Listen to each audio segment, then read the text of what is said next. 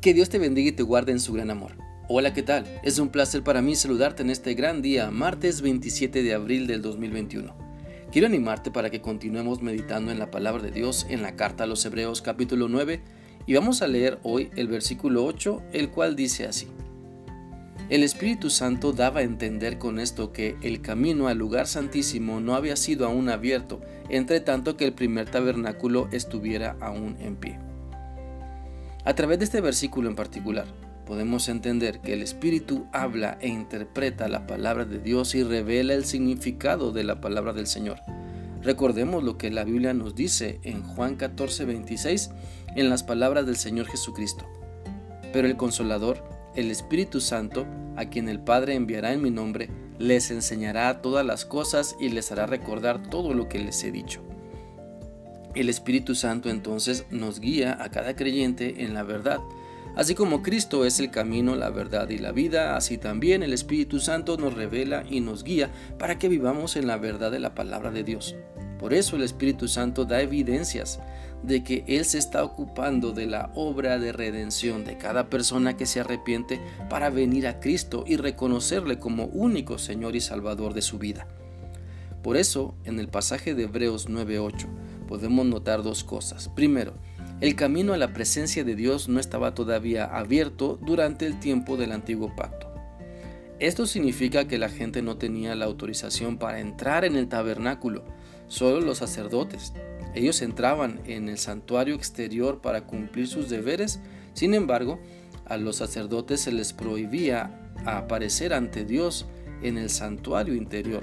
Solamente el sumo sacerdote como representante del pueblo y de los sacerdotes levitas, podían entrar en el lugar santísimo una vez al año. Fuera de esta única excepción, Dios se había separado eficazmente del hombre. El velo impedía el camino hacia Dios. Ahora esto no significa que Dios se había olvidado de su pueblo o que lo había dejado a la deriva, más bien implicaba que la presencia de Dios mismo iba con el pueblo, estaba en medio del campamento, pero el antiguo pacto así establecía las cosas en el aspecto de cómo el pueblo debía presentarse ante Dios, y esto era así principalmente por el pecado. Ahora, en segundo lugar, el Espíritu Santo indicó que el camino hacia el lugar santísimo no había sido abierto hasta la llegada de Jesucristo. Por medio de su muerte, el Hijo de Dios abrió el camino hacia el Padre Celestial cuando Jesús murió en la cruz del Calvario, la cortina del templo se rasgó en dos, desde arriba hasta abajo. Leamos lo que la Biblia nos dice en Mateo 27, del 50 al 51. Pero Jesús, habiendo otra vez clamado a gran voz, entregó el Espíritu. Entonces el velo del templo se rasgó en dos de arriba abajo, la tierra tembló, las rocas se partieron. Aunque el lugar santísimo estaba vacío en el momento de la muerte de Jesús, la rotura del velo significaba que la separación entre Dios y el hombre había terminado y ahora en Cristo podemos tener acceso directo al trono de la gracia de Dios por medio de su sacrificio, por medio del sacrificio del Hijo unigénito de Dios. Por eso en Cristo tenemos la promesa de que podemos llegar al Padre sin mediación sacerdotal, es decir, sin que otra persona interceda por nosotros. Pues ahora Cristo es el único y el capaz de interceder por nosotros. Nadie más tiene esa grande responsabilidad.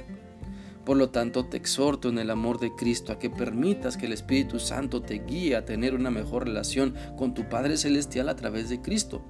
Pues una vez que reconoces, reconoces que solamente Cristo te salva y solo a través de Él tienes vida eterna, entonces Dios pone su presencia en ti. Todos tenemos necesidad de acercarnos a Dios. Así que sigue el plan que Dios mismo ha trazado para que le encuentres, para que le conozcas, para que le recibas eh, y, y puedas disfrutar todas las enormes bendiciones que ha preparado para ti. Deja por favor de andar buscando otras formas o métodos para acercarte a Dios o para que intercedan por ti. Es solamente a través de Cristo que puedes tener una plena relación con Dios. Así que te animo a descubrirla. Espero que este tiempo de reflexión sea útil para ti y que puedas seguir acercándote aún más a Dios. Que disfrutes siempre lo que Dios te da. Que Dios te guarde. Hasta mañana.